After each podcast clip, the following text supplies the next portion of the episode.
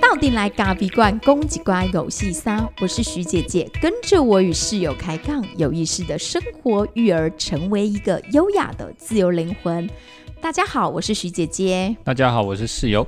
隔了一周不见了，然后又过了一个中秋节，我们其实是在很忙碌的状态，忙翻了。上礼拜的状态就是说，哈，我们还是有录录音，即便是生活最近的生活节奏比较比较怎样，比较紧凑一点，因为我们刚好店里呢有一个员工离职，所以等于我们现在是比较忙碌的状态。就是因为员工离职，所以老生呢都爱自己下对，就起码就是好定给他们卡金。对对对，就就是自己下去做自己冲自己来这样子。对，所以就会变得比较忙碌一点。然后中秋节四天连假又是服务业最忙碌的时候，对，所以就扛下啦。但是重新能站回吧台，我觉得其实蛮愉快的。啊，因为每我们一直都在吧台啊，只是说哈，有时候很多的一些充足的工作啊，就会主要还是交给我们的吧台手。因为我们之前我想说，我们把舞台还是要留给年轻人，对啊，因为毕竟人家到了这边来工作，就是想学习冲泡咖啡的各种技术。对，所以我们就应该把舞台留给大家。但是当如果人员调度的时候，我们就会再重新站回去。反正姐姐以前也都是站在那里的。对，所以我们之前的角色呢，大部分进到店里，我们就是开始招呼熟客，啊，招呼我们的客人，然后帮忙诶巡讨跨位，然后看看有没有什么需要帮忙的地方。嘿，然后还要想一想 podcast 的主题。对，然后因为我们同事们都很给力，所以他们都能自己都能处理的非常好，我们都不太需要担心。所以突然呢，有一个同事就这样离职了，那我们想说啊，那我们只能自己下来，自己还是自己站啊。我觉得生活是变得比较紧凑一点点，但就是也是很充实啦。然后我要分享一下我最近瘦身的成果。没有人，没有人很想知道。我不是你们大家是不是知道徐姐姐就是大概应该从一个月了哦，一个月前我受到我的好朋友的感召之后，我就开始就是说，他说他只有不吃精致淀粉，然后一个月他就瘦了三公斤，我就觉得。啊 这样的瘦身法好像 我说不定可以，因为我这个人呢，就是属于呃以前很重米饭，然后餐桌上的东西也没有觉得什么不好吃，反正就是像室友，他喜欢吃四神汤，但他不吃薏仁跟莲子，我就会把它全部拿过来吃，他会把它莲子夹在桌上，我说：“哎、不要浪费，不要浪费，给我。对，然后我不吃排那个排骨汤里面的排骨，因为我觉得排骨汤里面的排骨就是提味用的嘛。你要的是汤，不是排骨，他就要吃排骨。我就说不要浪费，排骨给我。对，所以他什么都吃哎、我我发现我好像没有挑食，我我只有挑一个东西，就是小时候我不吃凤梨，因为我觉得它会咬我的嘴巴。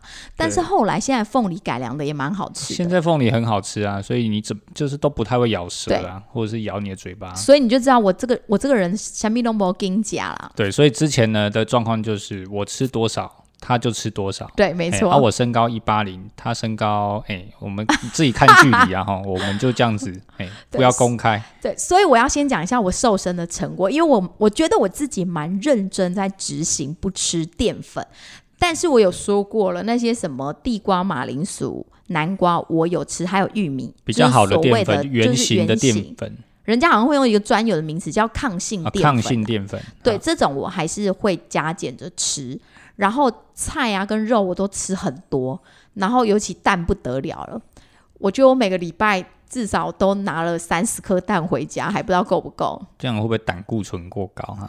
就一天大概蛋的话，应该都有摄取到两三颗。对啊，对，所以我觉得像我们以前在在就是做重量，因为我们是去选手嘛，所以我们都会吃蛋。嗯但呢，但是我们的吃蛋的方式可能是一天至少五到八颗，我要求在贼哦，对，就是早上可能就两颗，然后中餐可能就两颗，然后晚餐可能有两三颗这样子，一天下来可能就六到五到八颗这么多。但是呢，我们就会开始早上可能会吃蛋黄，然后呢，到中餐之后呢，我们就只吃蛋白，晚餐更是只吃蛋白。所以，因为我们只需要蛋白质嘛，所以我们就只吃蛋白，蛋黄就不吃。那由于我本人呢就是很讨厌蛋黄，所以刚好就只吃蛋白更好。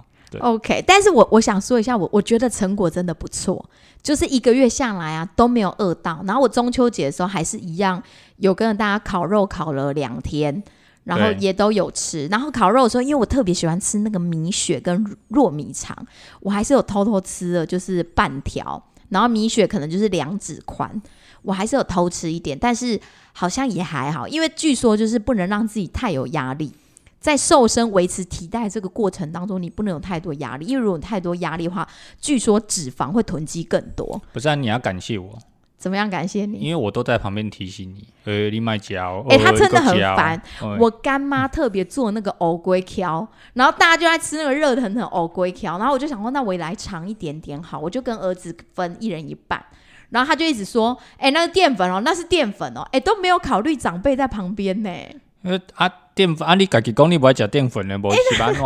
哎长辈想说：哎，人家那个就是干妈做来的，你吃一点是会怎么样啊？我后来我没讲话啊，你就要吃，你就是你要加，那是拎刀，不是温刀哦。但是我就是我觉得吃一点点都还好。如果你是可以懂得节制的人，我后来还是执行，我每天早上同一个时间我就去磅体重，然后就会维持。如果说哎觉得好像有一点点上，我就会那一天稍微再克制一点，但是我尽量都不让自己饿到。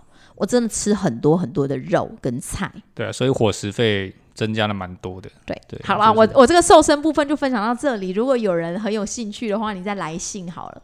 但重点我要讲的是，今天有咖啡粉这几天都有咖啡粉，啊是啊，有从宜兰来的咖啡粉，他们就是来买咖啡，但是没有遇上，就是非常谢谢你。他好像说他是宜兰慈心华德福的妈妈，嗯然后今天又来了一个妈妈，她说她就是在无意间搜寻教养这个议题的时候，就是搜寻到。我们的 podcast，然后后来发现，哎，原来是一间咖啡馆。她今天就特别来看看我们，还跟我聊天，然后分享育儿，我觉得也是相谈甚欢。然后他就一直说都没有一个管道可以写信过来。然后我想说，那 就是 FB 吧？我觉得你就是脸书吧，私讯啊哈。对啊，脸书你可以私讯，但是我觉得在育儿这条路，我们也是持续的在练习啦，然后就是用我们自己的方法在执行，但是执行这个教养的方法，我觉得也不一定都会成功，所以就是大家且看且走，不一定会成功，但我们就是练习。我觉得没有什么叫所谓成功哎、我觉得是你一定会遇到很多的困难，然后你会不断的好像在打关打打怪一样，你就一直破关嘛。哎、现在和孩子又出现什么样的状况了，然后你可能又要去想办法，然后想办法，你就会可能有时候是求助无门啊，或者是你要去找很多的一些人来聊聊天啊，或者是说你有很多前辈啊。那如果有一个社群，当然是更好，大家可以互相去建议，或者是互相去参考、去模仿。我觉得没有所谓成功啦，我觉得是不不断的一直过关的过程。带孩子的路上好像就是这样，因为孩子每一个时期都有每个时期会遇到的问题嘛。我们最常遇到还是大家就会讲说，哦，那个华图教会听说爸妈很忙，但是我真心的觉得，如果你是一个很喜欢学习新事物的人，其实你在华德福教育里面你会蛮快乐的，因为这边就是有很多的东西可以让你持续的去学习，跟着孩子一起去进步，所以我就觉得蛮快。我觉得那个忙碌是不是那种？就是不是那种很瞎忙的感觉，而是你真的有在学习一些东西，有那种活到老学到老的乐趣在。对，我觉得主要是还是要回归到我们之前其实，在应该是前面几集然后就是其实有谈过为什么我们会选择这样的教育。其实，呃，我主要是因为其实我们对于孩子这个部分，我们就其实真的很想了解，因为你生的孩子嘛，那你总会想要怎么怎么养他，那怎么养他的过程当中就出现很多的问题。那很多问题是书上是没有解的，你知道吗？就是说你的孩子，你的孩子就这个样，但是书上不会写出这个样让你知道啊，所以你就必须要找寻很多的资源。那当找寻这个资源的过程当中，你就有很多问号去产生嘛。然后刚好我们就碰上了所谓的呃华德福教育，那有些人可能碰上别的教育，那这些教育的方法其实都提供给我们呃一些方向，它不是绝对，它就是一个方向。那你就会去研究它。那哎，越就越越研究越有兴趣，你就觉得哦，那慢慢的你就觉得哎，其实让你在这个教养的过程当中，你用这样子的方向，用这样的方法之后，你发现当父母其实很简单，不会让你很忙，然后忙忙又忙又忙的知道自己在忙什么，不会是瞎忙。嗯，对。而且我觉得，就是因为在这个教育里面，其实像最近儿子的作业就是观察那个月亮，因为中秋节到了嘛，然后大不哥哥哥哥大宝他是一年级，然后老师的那个作业里面就会有一个就是看月亮，对。然后所以这个中秋节我们就是都陪着他们在看月亮，不论是在我妈家或是在我们自己家。第一天我们是带他在我们家看，啊、那时候是还没有到中秋节，就中秋节前，然后那个月亮就是弯弯的，很，像那个香蕉，还是嗯，你那一天带他上去椭圆呢，还没有很圆，就是椭圆椭圆的。就是个弟弟说是弯弯的嘛。对对对对。然后后来来我们到了阿嬷家的时候，我们就继续看。然后阿嬷家那时候已经接近中秋节，所以是圆形，稍微圆了，对，就已经圆了。然后我们家弟弟又回来的时候，因为他也跟着一起在看月亮，然后他四岁嘛，对然后他每天回来就是说：“妈妈，我要去看我们家的月亮。”我就想说：“啊，刚刚在阿嬷家不是看过了吗？”对，他就说：“我们家的月亮不一样。”然后我就说哪里不一样？他就说：“我们家的月亮是弯弯的，我要上去看弯弯的月亮。”我就说：“哎、可是阿嬷家月亮跟我们家月亮好像是同一个、哎今。天都是同一个啊。我就说好像是同一个，应该也是圆形的。他就说不一样，一人一个比较公平。所以你就会发现，四岁的小孩他好像还停留在那，因为他也没有没有概念。他他没有那个概念，就是说那个那个时空跟这个时空是完全是它是一起的，对对只是不同地方而已。他也不知道这个世界上其实就只有一个月亮而已。对，他就觉得在我家看的月亮跟在你家看的月亮是不一样的。对，但是如果说以以前我们自己在带孩子的方式，我可能会很认真的跟他解释说，哦，我们的这个星球里就只有一个月亮，所以月亮呢，不论在哪里看都会长得是一样的，或是怎么样怎么样，巴拉巴拉巴拉讲。你就会跟他解释很多啊。对，你就跟他解释很多。嗯可是后来，因为我们接触到这个教育之后，就觉得，哎、其实七岁以前的孩子，他还是存在一个很梦幻的状态。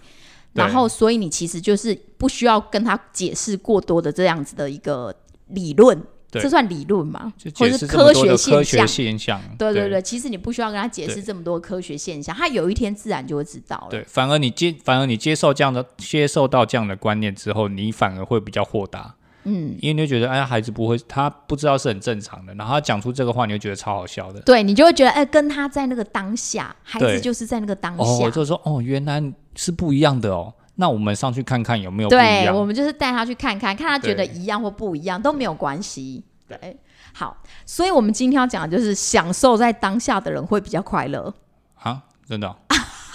你怎么突然跳到主题了呢？不是，因为我们今天其实想跟大家聊的就是，为活得快乐的人，他有哪一些习惯？嗯，有哪些习惯？对，就是他会有哪一，就是我们刚刚讲的、啊，活在当下，其实就是其中的一点。可是活在当下，每个人都会讲啊。哎、我跟你讲，孩子就是最活在当下的人，我们要跟孩子学习。哦，他们就是完全活在当下，现在快乐就是快乐，现在在做什么，他就是完全进入到那个心流里，他不会像大人就是啊边陪着小孩，然后边划着手机，然后又想着明天的工作等等之类的。可是我觉得太大人总是有太多的一些社会框架啦，或者是说角色上的冲突，或者是很多的你又要工作又要带小孩，又有很多的社会压力，所以有时候你真的很难去完全的享受在当下。所以哈，有时候我都觉得哈，就是有没有一天哈，我就是把手机直接丢掉，然后都不要找，都不要找到我，然后我就是在店里泡咖啡，然后你要你要你要干嘛，你就是打店里电话。我其实有时候会这样想，但是这只是想一想啊，就是好像也不太行这样做。所以你看，像我们有一些客人，他们是属于工作压力比较大的那种比较高阶经理人，他们就会说他很享受在爬山，就是到山上的时光，因为到那个地方的时候，再也因为没有讯号，所以没有人可以找得到他，对，所以那个当下就是他觉得最舒服的状态。就是因为也没有讯号，也没有搜讯，所以嗯他根本就是完全是就是无没音讯全无就对了。哎、我们现在强迫自己、啊。我们是不是可以开始去练习那种活？我觉得像是吃饭的时候，吃饭的时候，如果吃饭你一个现在人，我们都会练习啊。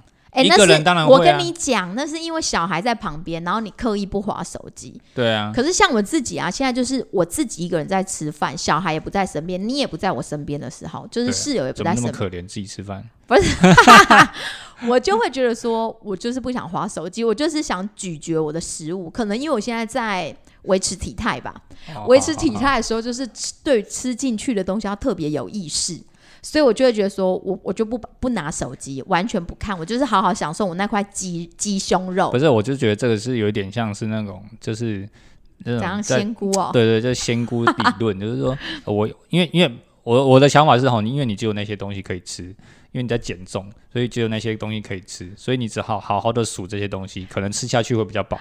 哎、没有，我跟你讲，之前有那个就是那种正念的书，它里面就都有提供到几个方法，就例如说，就是吃一颗葡萄干，或是吃一颗坚果。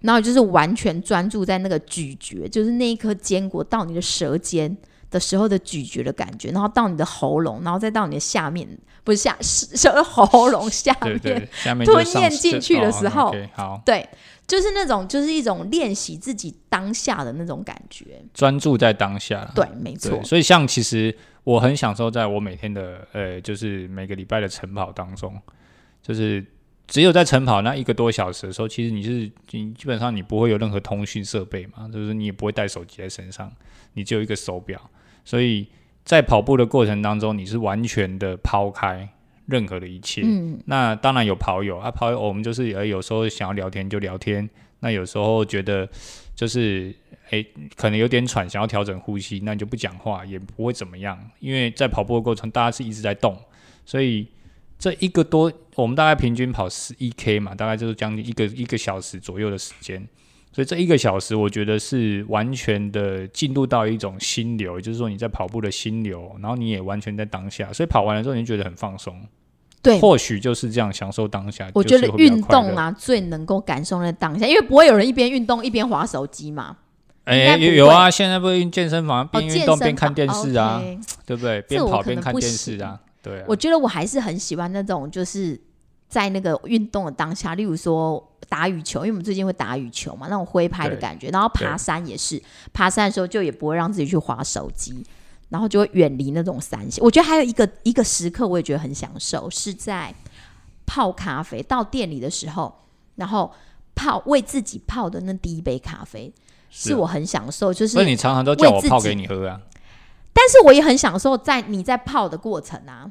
啊！你在泡的时候，我看着你泡，我也觉得很享受啊。所以就是因为我技术好，所以我 所以很享受。就是那种那一杯的感觉。你看我在看你泡的时候，我也不会划手机。哦我其实是一个手机算是轻度使用者啦。对，所以呃，对，这这大家都知道，哎、你不用讲，嘿，因为只要要找你的人哦，大概没有个扣你个两天哦，你可能会找，就是还找不到他，就是两天后，哎、讯息传给他，大概隔一天四二十四小时会回你，算快，哎我一开始这样叫正常会，被我的家人骂，然后后来就是他们也习哎，惯习惯了，反正就是找不到他，然后自那个电话就会自动，要不打打家里电话，对要不然就打到我这边来，就一开始他会就是家人会骂我，然后我就给他骂等去。我讲你叫喜欢就赢了哦。而且你们家电话够够派，这是这是都是几都几楼？我讲你叫喜欢就赢哎，弄边波代鸡汤走嘛。对，所以那怎么样？还有什么？就是享受当下会快乐，还有什么会快乐？还有就是你自己要身边要环绕着很多快乐的人，所以就是人家讲的啦，怎么知道你快不快乐？就是你要呃，应该说你要慎选你周遭的朋友，嗯就是多跟那种正能量比较强的人在一起，嗯哼，因为我觉得能量跟能量之间绝对是会互相影响，相吸啊哈。对。哎、相吸，所以你意思是你是负能量的，就会吸到负能量，不。不不，呃，这个在。我我自己是觉得，就是你还是会去找跟自己磁场相同嘛，就是说人家说气味相投嘛。哦，他说哎，开嗨啊！如果你自己本身就是一个属于比较就是不会想太多，然后也蛮乐观的人，那你自然你身边大概也都会围绕这边。蛮对，我觉得像我自己就是属于比较，我应该算是开开朗少女那种型的吗？哎、就叫海派，海派甜心不没有甜心叫海派。嗯，OK，所以我觉得我自己身边的朋友好像也都是属于比较比较海派型的。就是海派，你知道是什么意思吗？海派就叫讲话很大声，哈哈哈哈哈哈，然后笑的就是完全就是那个张，哎、你要很有张力，呃笑起来很有哎张力。我刚刚想本来想说张牙舞爪，不是，这好像有点怪怪的，就是反正就是哈哈大笑，就是牙齿全部露也都没有关系对这种的，对就是非常尽情的感觉，聊天就是聊得很奔放。对，就是海派。但是我跟你讲，我现在有收敛一点点，你知道为什么？嗯为什么要收敛？没有，因为我进入到华德福学校之后，我发现每个人讲话都很慢，又很温柔，哦，然后我就觉得我不能太放肆，因为我讲话有点，因为我的语调比较高嘛，不是有咖啡粉有嫌弃过我声音太高亢，呃我觉得那个是纯粹是我剪辑的问题啊。OK，就是我是属于那种讲话有一点快的人，所以我进入到我刚进入到那个华福学校的时候，跟大家交流的时候，我会发现每个人都非常非常的轻声细语，然后我就会想说，哦，我不能像那个不能像那种八婆一样讲话都是巴拉巴拉巴拉的，其实所以我就其实这个也是我决定选择华德福教育的原因。真的好。嘿，因为可以让自己的老婆更有气质，这也是蛮好的一个 选择。哎、不是这样吧？对，就是让她更有气质一点点。但是你看我，我其实蛮快就有意识到，然后我有稍微就是，如果跟我那种很海派的朋友在一起，我就会自动调频，就会调到那种就是那一种样子。然后如果跟那个很温柔的华德福妈妈或是华德福老师在讲话的时候，我就会刻意放慢我的语调。没有你，其实你应该要想清楚他们的感受。其实他们是觉得你讲你真的是太快了，哔哩吧啦哔哩吧啦。哎，妈妈，妈妈，你可以再讲一次吗？我听不太清楚你说什么。好啦好啦，我觉我觉得这个就是学习。对啊，对，这就是学习。我不能，我不能说啊、我就是这样的人，所以我就是一定要，就是也要用这样的方式去跟人家讲话，因为毕竟人跟人之间的那个频道要能对上，尤其你在沟通上的时候，对你不能你一个人一直噼里啪啦，然后对方是很慢，我觉得这样会有点倒不起来，所以有时候还是要调频。所以朋友之间互相影响还是很重要。就是说，呃，你尽量找寻一些，哎，真的是，哎，他就是很乐观，然后可以带给你一些欢笑的朋友，你自然也会比较快乐嘛，对不对？对然后再来就是第三个，就是我们之前有一集有聊到的，就是要快要四十岁了，你一定要留一点时间给自己。哦，是哦，这一点其实也非常的重要。怎么？那那啊，留时间给自己本来就重要了，因为你剩下的时间不多了，不是不是不是这样说了。没有，因为我以前就是一个 人家就是有求必应的，有求必应的，就是那种，例如举例来讲，就是我们的松饼上面就是只放蜂蜜嘛，我们一直以来就是坚持我们的东西是很简单、很原味的。那那个松饼粉也是徐姐姐自己的自己调配，然后她完全不加一滴水的鲜。就是全鲜奶下去配。我现在不是工商服务时间，我现在只是举例，就是说店里的松饼，它从第一年到现在第八年都是一样这样的东西。可是就是有一个客人，他就跟我要求说：“哎、可不可以就是我的松饼，我因为我喜欢吃鲜奶油，我可以另外加购一份鲜奶油吗？”其实是没有这个服务的，但是我就是会觉得说啊，好啦，不然你都已经要求了，我就会想说，呃，我如果在呃我条件允许、时间允许下，我就会尽可能去帮人家服务。我跟你讲，其实这是很不好的，对啊，非常不好的。然后像松饼怎么会有鲜奶油嘞？就是我们不能因为别人要什么，我们就就是有求必应，然后有求必应会把自己搞得很忙。对啊，所以你还是要把一些时间留给自己。就是说，我们之前有稍微有聊过，就是说，在已经都这样年纪了，你也即将步步入这样的中年，你一定在工作、家庭、所有生活忙碌之余，你要把一些些时间留下来给自己，让自己去思考、去沉淀。你想要做什么事都可以，只要能让自己当下是自己的存在哦，不可以有任何人，也就是说，也不要有另外一半在旁边，也不要有室友，也哎对，也不要有室友在旁边哦，就是大家都给彼此先划清楚，就是这个时间所以我们才要分房睡，很重要。对，我们又再一次鼓励大家，就是夫妻分房睡。对，如果也可以回去回听那集，然后听说是很多人很很很多人很赞颂赞很赞成。哎、可是这种分房睡，其实我觉得家人比较有时候会 care，因为像我姐有一次就很很认真的语重心长跟我说：“哎、听说你们夫妻都分开分房睡，为什么你们要这样？现在小孩不是都自己睡了？”然后他就觉得有一点，就觉得我们夫妻是不是感情不好？他就有一点担心。哦不不，他就说我妈也觉得有点担心，为什么要分房睡？这啊这个就是哈，就是听到一句话啊，就是一一个羽毛会变成一只鹅的故事，就是这样来的。所以有时候有一些意有一些意思啊，还是要我们还是会澄清啊。对，当然我们还是会解释清楚，但是就是说，我们其实蛮享受在这样的自己一个人独处的时光。对对，所以我觉得就是要留留时间给自己，要学习说 no 呢。对、啊，其实要。留白留白。对，再来呢，在有什么样的习惯的人，他会活得很比较快乐？那一定是运动习惯啊。有运动习惯的人，对啊，我觉得啦，我自己觉得，我不知道啊，我我真的不哎、知道、好像没有这一条哎、呃，是哦，我凊彩讲讲的呢，真正无哟。有运动？习惯我这个是哎、我觉得运动习惯可以列为一种，就是人家说的是一个有目标、有梦想的人。哦是哦，对，因为有目标、有梦想，运动习惯其实也是一种目标跟梦想。因为你就像你一周一定要三十，最少三十嘛，你现在一个月就是一百嘛，你自己的目标。你们晨跑团里面不是每个人有自己的目标吗？有一百的、七十的、七五十的五的、、五十的啊，七十五的、五十的，就是因应每个人不一样嘛，对，就各自的，这就是你们的目标。所以有目标的人会活得比较快乐。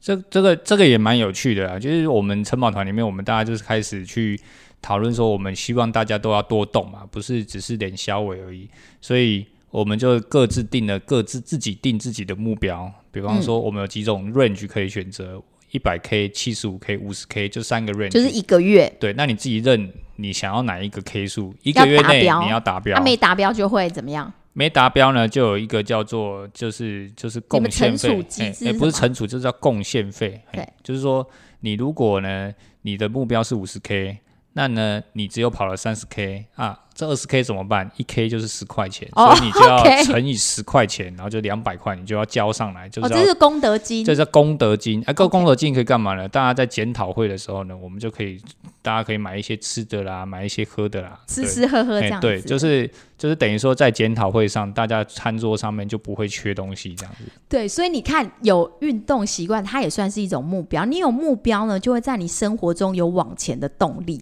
对然后你就会有一个乐观向上的心。对，可是我觉得我发现这样的定目标其实真的蛮好的，因为大家真的都动起来了像我也有目标，我觉得一个月三公斤的目标，啊！好好，一个月三公斤，我没有人很想知道你几公斤。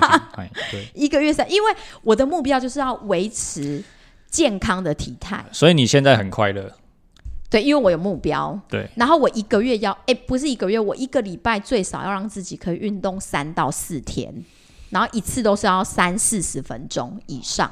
哦，你那这个时候我只会说你真幸福。就算现在你看人力比较吃紧，我还是希望我可以维持我自己生活的样态。对，我不要因为说，好像我最近是真的比较，就是会比较忙，就是事事情很比较多，时间比较少，然后对，所以我现在就会开始又把那个很，就是把我的代办清单什么，就是再给他拿出来，把它写对得清清楚，然后今天要完成的事一定要完成，因为不能 delay。现在状态就是你的工作一旦 delay 了，那些事情 delay 了就会压缩到后面。对，就像我们现在正在录 podcast 的一样，我们今天呢打算就再一次的 life 不剪了，直接就上了。我们本来是礼拜二要录嘛，我们礼拜三上，哎，礼拜二就到我科里，我们昨天就把它带到店里去，想说找一个空档呢，我们就是要进进去，我们店里有个小包厢，好，然后对进去那个包厢里面把它录完，对，结果完全没时间。哦那客因为是年假最后一天客人一来啊，客人又来的比较早，所以真的是也是没忙到没有时间可以拿东西都已经摆在那个桌上了，可是就是没有时间进去那个房间里面去录，所以最后呢就只能延到本来想说好，那不然晚上录好了，最后一天的晚上录。那因为昨天也真的是太累了，忙忙到忙到店整个休息之后，其实已经没有力气了。嗯，对。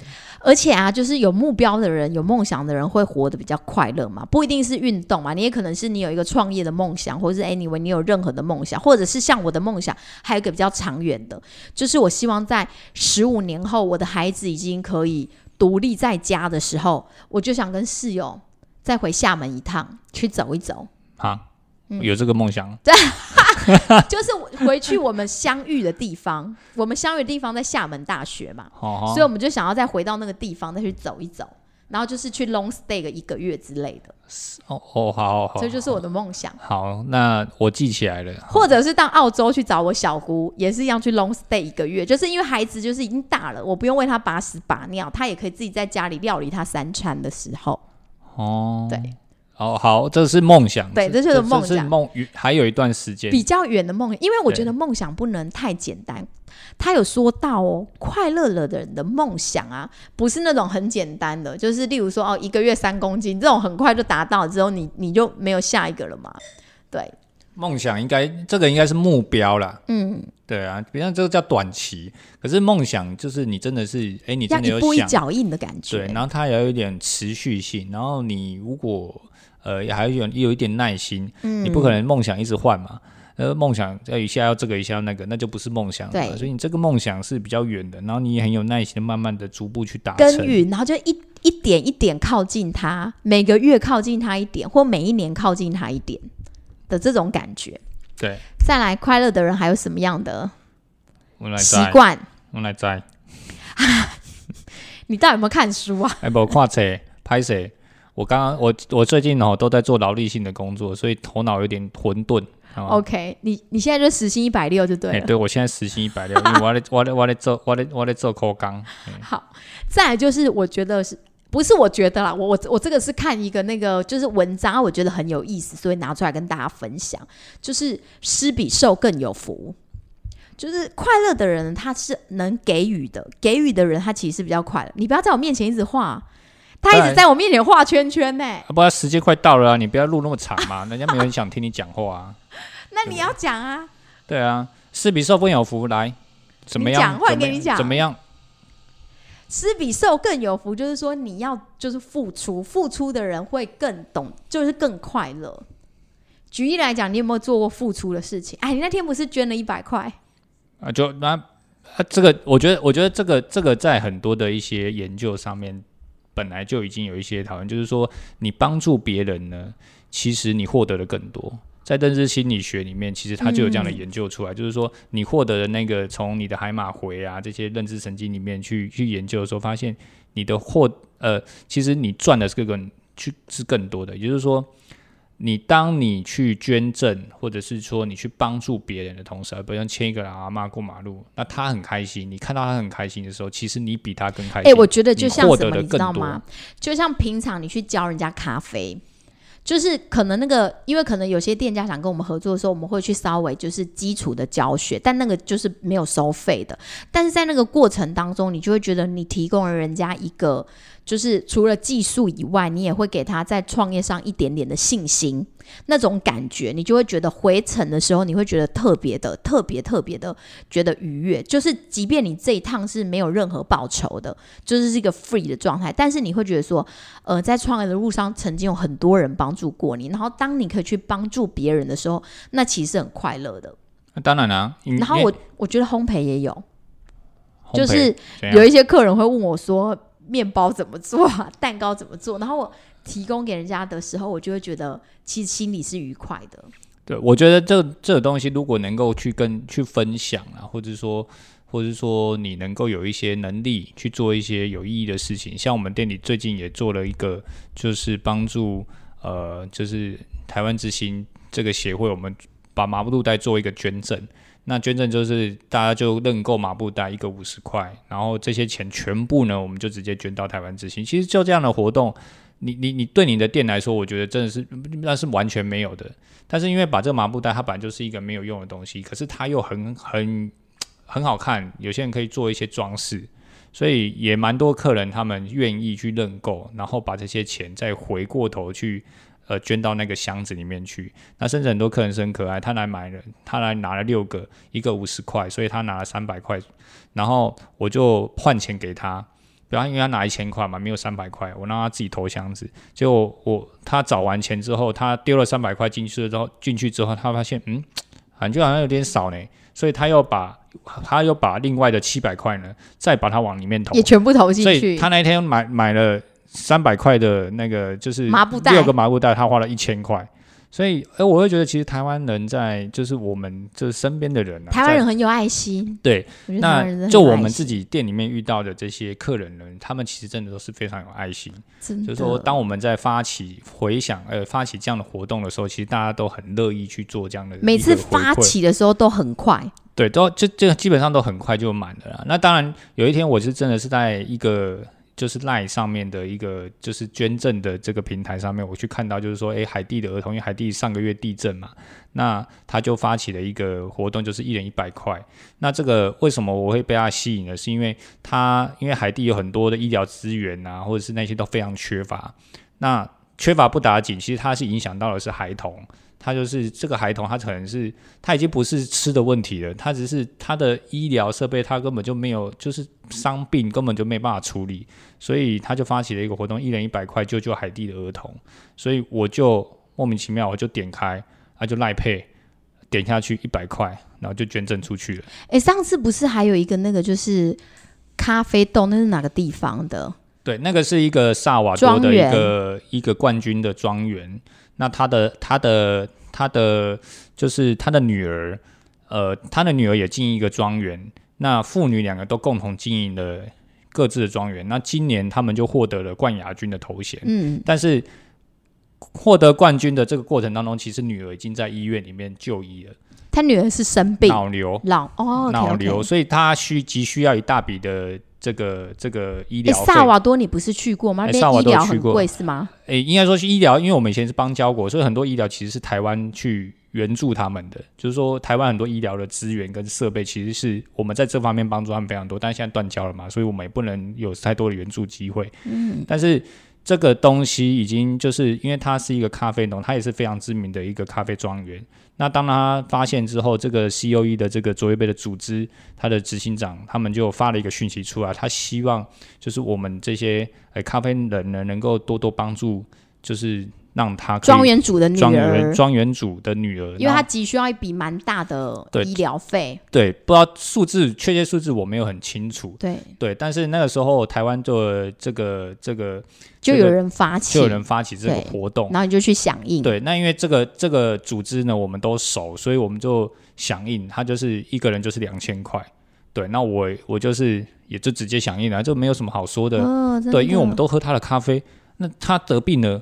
他们不能种出好咖啡，那我很难过。当然捐赠他。是 OK，好，这就是刚刚讲的施比受更有福。最后还有两点，就是你可以看看你自己有没有，就是以上我们讲了好几个习惯，就是你生活里的习惯，你是不是都有一一的吻合？如果有，你就是一个活得很快乐、很幸福的人，你也会通往这条道路。倒数第二个就是具有成长型思维的人，这是美国斯坦福大学心理学教授 Corey Direct 在他的研究当中提到的。Carol Direct，你知道你知道徐姐有一个就是看英文不太会，然后念英文也不太会的病，所以我会帮她补一下。哎，这样感觉好像我是英文的文盲哎。哎，有一点快要了，哎，我们在帮助他。哎，拜托，可是我也是高材生，好吗？高材生不一定英文好。OK，好，我没有，我没有去过那个出过国。哎，有啊，我去过厦门啊。厦门是厦门是说华语的地方。OK，好。那你要不要说你有去过泰国？泰泰国也不是非也不是英语系国家。OK，好，那就是说成长型思维是什么样的人呢？就是成长型思维的人会把失败当做是成功的养分，然后他在这个接受挑战中，他会逐渐的去成长跟茁壮。那相对而言，就是所谓封闭型思维的人，封闭型思维的人就是认为呢，成功都是属于那些聪明的人或是资质好的人，所以他会认为说。哦，努力不一定是有用，但是成长型思维你就会觉得说，我我会努力，我会越挫越勇。我觉得我对面这个人就是一个越挫越勇的人。啊啊，有啊，不然要怎么样？不受挫了，不然就要趴下去吗？不可能吗？他就是一个永远不会放过自己的人。就像我们上上周录音完之后，忽然就是一就是里面有一段就不见了，然后他就很懊恼，一直在那边要补救。然后甚至他想说，不然去剪辑之前的。可是因为那一天真的很累了，然后时间又已经十十点十一点了，对，我就跟他说，就放弃吧，这周不要上。然后他就说，不行，咖啡粉都在等我们的录影。我就想说，你多想了，我们就是个业余的 podcaster 而已。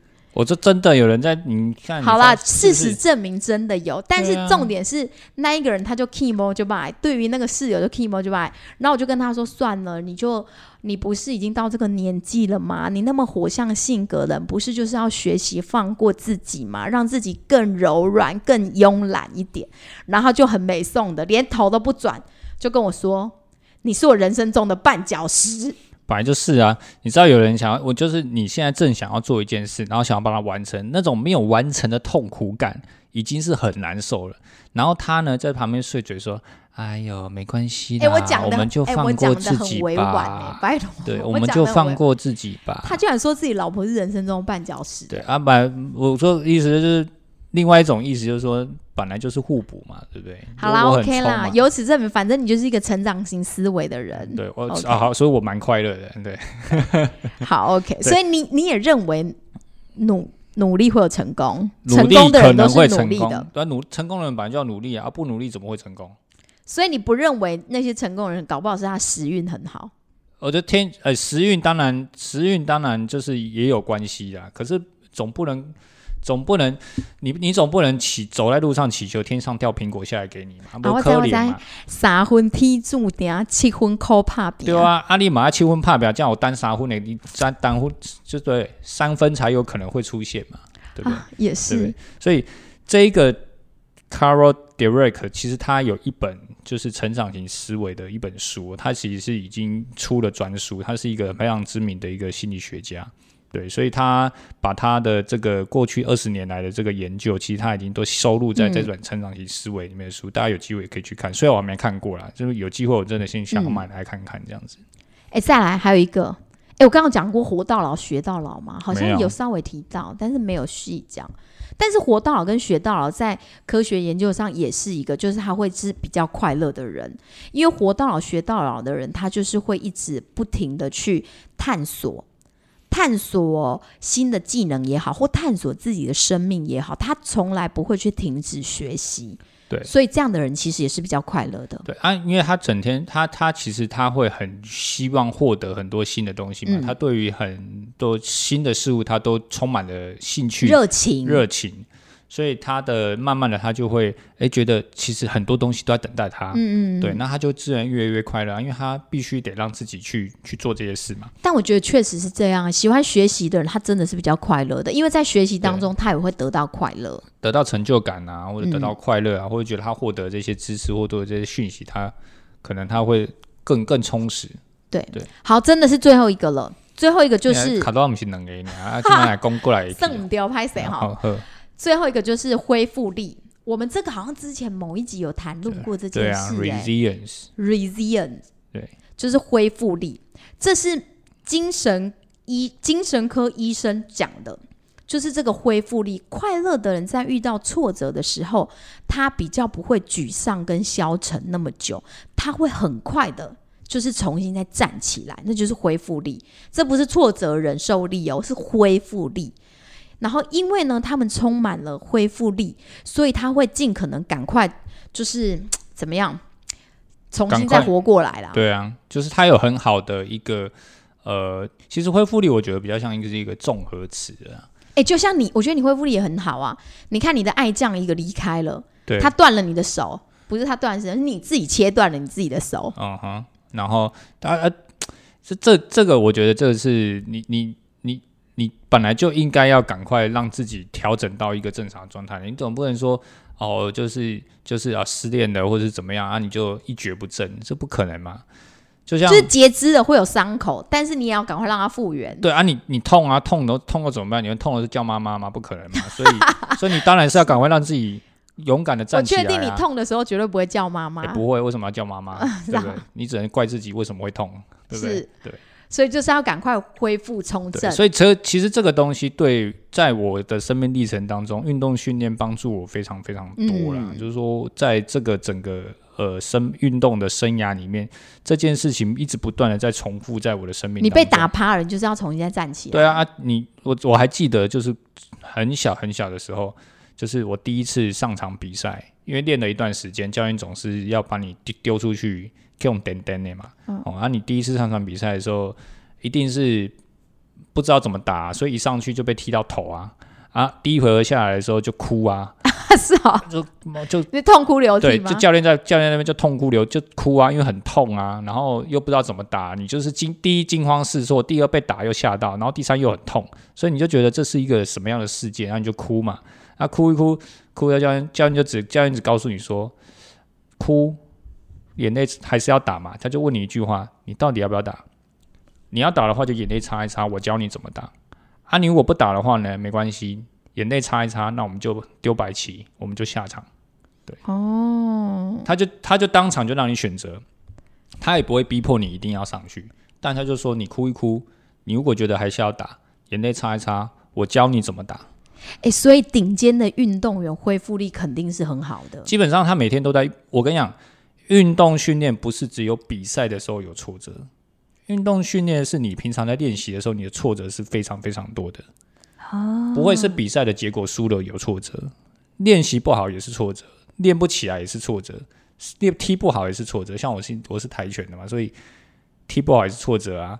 体力不够，为什么我体力不够也是挫折啊？所以你们习惯正面迎击，而不是逃避。当遇到困难的时候，你就正面迎击。这就回复到一句话，叫“攻击是最好的防御”。OK。如果你在场上呢，你只是一昧的逃，我告诉你，绝对被打到跟瞎子一样。嘿，那个瞎子不是那个眼睛瞎掉的瞎子，是刚刚黑呀，就是丢刚刚那黑呀，嘿，就是把打到变成黑呀。但是你要用正面的攻击，如果他踢你一脚，你就算踢不到他，但是你也给他回击，他下次就不敢踢你。对，所以攻击是最好的防御，所以你必须正面迎击，正面的看着他，而不是眼睛背对，眼睛眯眯或者头转向背对背对对手，背对对手永远是最危险的动作。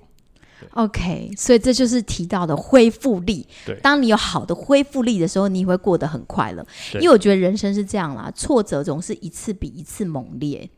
我觉得就是老天爷总是要考验你嘛，所以他当然会给你。对，因为如果给你一样的强度，那对你来讲就是没不尴尬嘛，就是不痛不痒嘛。所以他每次给你的挫折一定会一次比一次更强烈，然后你就会怎么样？越挫越勇。对，是不是这样？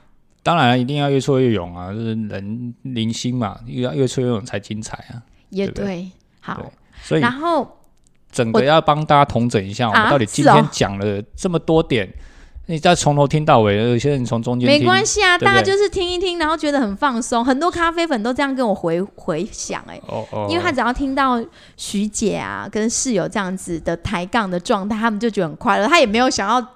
就是一条一条的知道吧？是我啊，我觉得还是要告诉大家，就是提醒大家嘛，就是第一个是享受当下，OK。呃，第二个就是你的身边一定要充满了很快乐的人，你自然就很快乐。所以要慎选朋友。对，哎，对，也教大家要稍微留意一下，慎选朋友。然后再就是你要一定要有一些时间是留给自己独处的机会，嗯，就是一定要独处的。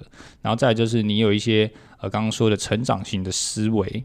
好，你要具有成长，就是 Carol Derek 他的，就你要相信努力是可以成功的。对，然后再来就是你一定要有梦想，好，然后跟目标，好，那梦想越大呢，你要有耐心的去实践，慢慢的、慢慢的实践它。好，那再来就是，呃，施比受更有福，就是付出的往往会比你想到得到的还要更多。其实付出是真的是蛮快乐的。哦，然后再就是，活到老学到，活到老学到老。那再就是我们刚刚提到的 resilience，就是恢复力的部分。对，然后再来，我就是最后我就是抬杠一下，我们不是有那个送那个中秋礼嘛？我陆续会跟大家联系。我已经联系了。哦，你已经联系了？联系了。OK 啊，大家有回复你吗？有啊。哦，真的，好好，那我们就赶快帮他们我们这次这次，因为因为前面没有一个跟大家联系，是因为刚好中秋都中秋都在忙啊。嗯。然后在如果中秋前寄的话呢，基本上很难到。因为全部都塞车，我们的货运很多都塞不，就寄不出去。那如果是附近的，就可以自己来店取。对对对对，有几个咖啡粉就是住的很近，对，就可以选择。对，也是我们的老客人，他就可以自己来店取。对，很高兴可以透过这个方式跟大家互动了，不然这个 podcast 的互动性实在有够低的。哎，对啊，因为他也不能及时在下面，大家就只能五星跟我们互动，好吗？对啊，没有按过五星的，他就只能还是五星。对对啊，好像也就只能终其一生只能按一次啊。对，那么没有，那你就推荐给更多人去按五星。对对对，推荐给需要的人，喜欢听我们聊天的人。对，我们就是连消维的一组。好好，最后也送给大家一个金句，这句话是佛陀讲的哦。他说：“哎，我今佛佛陀。”佛 陀，佛陀，佛陀。OK，他说，最终呢，只有三件事是重要的，就是你爱了多少，你多么温柔的活着，你如何优雅的放掉那些对自己不重要的事。谢谢大家，谢谢你们的收听，记得帮我们分享给更多的人，拜拜。谢谢大家，拜拜。